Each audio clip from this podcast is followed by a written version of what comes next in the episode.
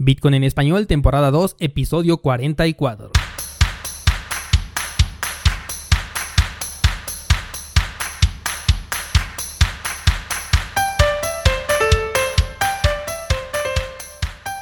Bienvenido, esto es Bitcoin en español, el podcast donde hablamos de criptomonedas, tecnología, cadenas de bloques y por supuesto Bitcoin. Esta semana vamos a platicar de las ventajas y desventajas que representa el oro en contra del Bitcoin. Pero antes te quiero decir que ya está disponible el nuevo curso gratis en lotterybitcoin.com diagonal cursos. Esta vez te enseño cómo configurar un dispositivo Trezor, ya sabes, estas carteras en hardware esenciales para proteger tus criptomonedas paso a paso. Medidas de seguridad, creación del pin de seguridad, lo que no debes hacer con tu Trezor y mucho más. Recuerda que es fácil, es rápido y es gratis.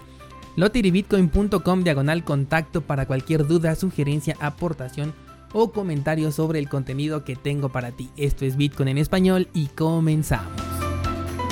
Lunes primero de julio del 2019. Oigan, qué buena semana tuvimos con el Bitcoin. Apenas nos preguntábamos si lograría superar la zona de los 10.000 y ¡boom! Nos vamos a los 14.000. Y agárrense señores, porque este no fue el rally de Bitcoin, solamente es un pequeño aviso, o por lo menos eso es lo que yo creo. Pero bueno, estamos aquí esta semana porque les quiero contar algo muy interesante que comenzó con un comentario en Twitter ahí que hice a lo largo de esta semana. No sé si me sigues, pero si no, puedes ir a arroba Dani M. Vargas y seguirme allí porque también comparto contenido. Pero bueno, es que había un tweet, déjenme que les cuento, sobre un pesimista de Bitcoin. Esta persona hablaba de lo que es ya la clásica explosión de la burbuja de Bitcoin y cómo de 3 mil dólares pasaría a valer prácticamente nada. Así que simplemente puse un comentario con la imagen de los 11 mil dólares que en ese momento ya valía. Y fue en ese momento que otra persona se agregó al debate y él dijo que el Bitcoin no era un dinero real. Ya saben que a mí me encanta casi todo tipo de debates bien fundamentado y respetuoso sobre todo, así que comencé explicando la naturaleza de nuestra economía y su sólida base en lo que es la deuda, cosas que ya hemos platicado aquí en Bitcoin en español. Pero lo que me sorprendió es que esta persona no creía ni en Bitcoin y tampoco creía en el dinero fiat. Por el contrario, era una persona que se encontraba del lado del oro. Bueno, pues me pareció aún más interesante y participamos en un debate que nos llevó hasta la tarde del día siguiente. Me gustó tanto que dije, esto lo tengo que compartir con todos ustedes. Primero que nada, cuando hablé del respaldo en deuda que tenía el dinero fiat, ambos coincidimos en que era simple papel sin valor. De hecho, si te pones a pensar lo que vale ni siquiera es el papel, sino la tinta porque si con algún líquido pudiéramos despintarlo impreso a un billete, aún tendrías el papel moneda en tus manos, pero perdería toda confianza, ¿estás de acuerdo? Si a ti te pagan, por ejemplo, con un billete en blanco y te dicen, es un billete de 500 solo que se me despintó, no lo aceptas. En cambio, si al billete le falta un pedazo de papel por el uso, eres capaz de aceptarlo, porque la tinta le da el valor a ese papel. Es curioso, ¿no? Pero bueno, de aquí partimos al oro. Cuando leí eso, obviamente pensé en lo difícil que es almacenar y transportar oro. No se diga de transferirlo de un lugar a otro a bajo costo y con velocidad.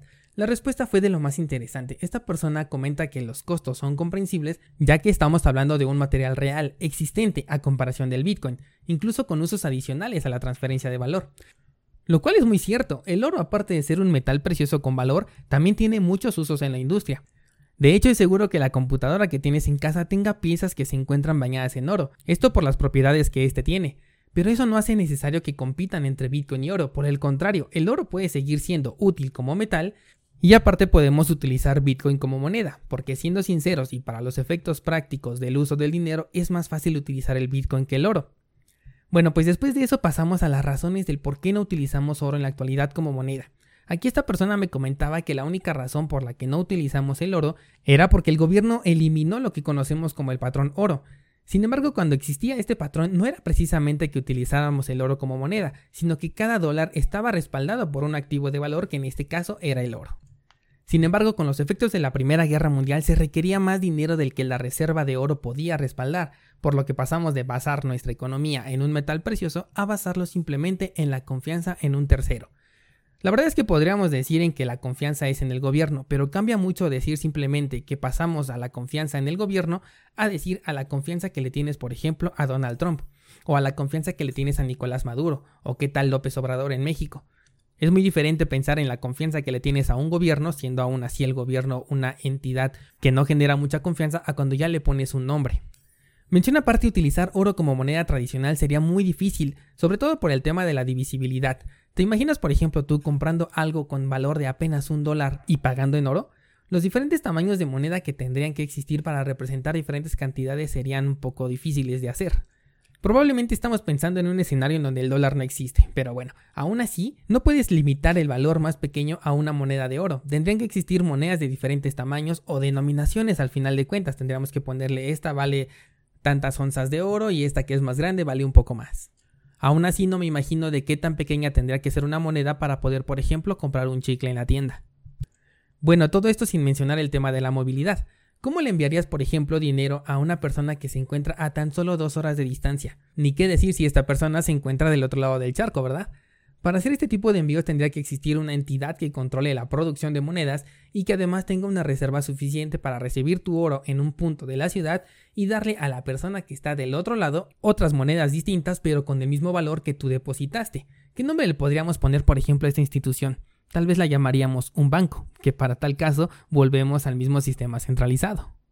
Vaya que si se derivaron puntos interesantes con tan solo un tweet, y es que no hemos hablado de la cantidad de circulante. Por supuesto que el oro también es un bien limitado, con lo cual no hay inflación. Sin embargo, los mayores poseedores de oro tendrían que ceder su posesión Vaticano para que pudiera convertirse en moneda. La industria electrónica, por poner solamente un ejemplo, también vería reducidas sus reservas de metal porque tendrían que utilizarlo para generar más monedas. Y con el tema de la sobrepoblación, a mayor cantidad de personas económicamente activas, mayor necesidad de un circulante de monedas. Con Bitcoin tenemos un limitante de 21 millones de monedas, las cuales podemos dividir cada una en 100 millones de centavos, por así llamar a los satoshis. De aquí volvimos al tema de la burbuja. Sí, esa burbuja que según registros ha explotado más de 400 veces desde que existe Bitcoin.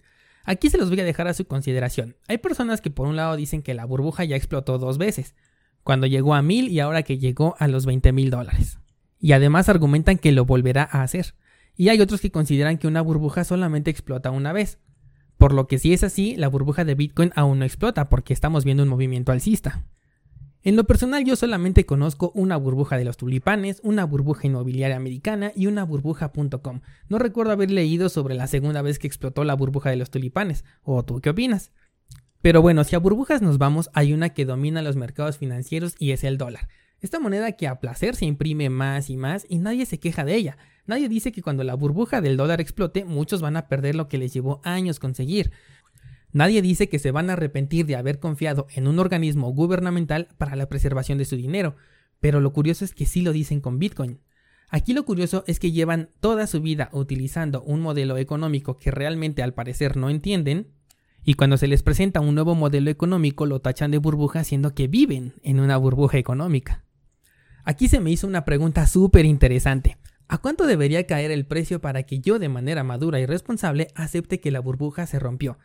Me pusieron como alternativas tal vez mil dólares, 500 dólares. A lo cual yo dije, Bitcoin a 500 dólares, espérate que ahorita mismo me compro todo lo que pueda. Mi reacción le pareció bastante interesante porque él argumenta que a ese precio la dificultad de conseguir un Bitcoin sería mayor al valor que éste representaría. Error nuevamente. Recordemos que la dificultad de Bitcoin es ajustable. Y sí, es cierto que para muchos les representaría un gasto mayor el estar minando y por ende apagarían sus máquinas. Dicha acción haría que la dificultad bajara, cosa que no pasa con el oro. Ahí la dificultad de encontrar este material cada vez incrementa y no es posible ajustarla, porque entre más encontramos, más difícil se vuelve a conseguirlo, pues bien sabemos que es limitado, aunque por otro lado desconocemos el límite al que podemos llegar en cantidad de oro circulante. Aquí se me vino una idea más, y suponiendo que efectivamente la dificultad no se pudiera ajustar en caso de Bitcoin, a su vez, esto generaría que no se pudieran minar más Bitcoin porque saldría más caro minarlos que la recompensa que estarías recibiendo. ¿Sabes realmente lo que sucedería en este hipotético caso? Pasaría que en lugar de tener 21 millones de Bitcoins, tendríamos solo 17 millones, que son aproximadamente los que ahorita ya están en circulación, y que para ellos no hay reversa. Ya existen y punto. Quítale esos 17 millones los 4 millones de Bitcoin que se dice están en el limbo son irrecuperables porque los enviaron a direcciones equivocadas o bien porque las personas perdieron las contraseñas de sus carteras, por lo tanto no se pueden recuperar. Estamos hablando entonces de que el circulante de Bitcoin se reduciría de 21 millones totales a tan solo 13 millones. Y todos en Bitcoin en español sabemos que a menor oferta, mayor demanda. Y a mayor demanda tenemos un incremento en el precio, pues ahora las rebanadas del pastel serían más pequeñas para la misma cantidad de gente.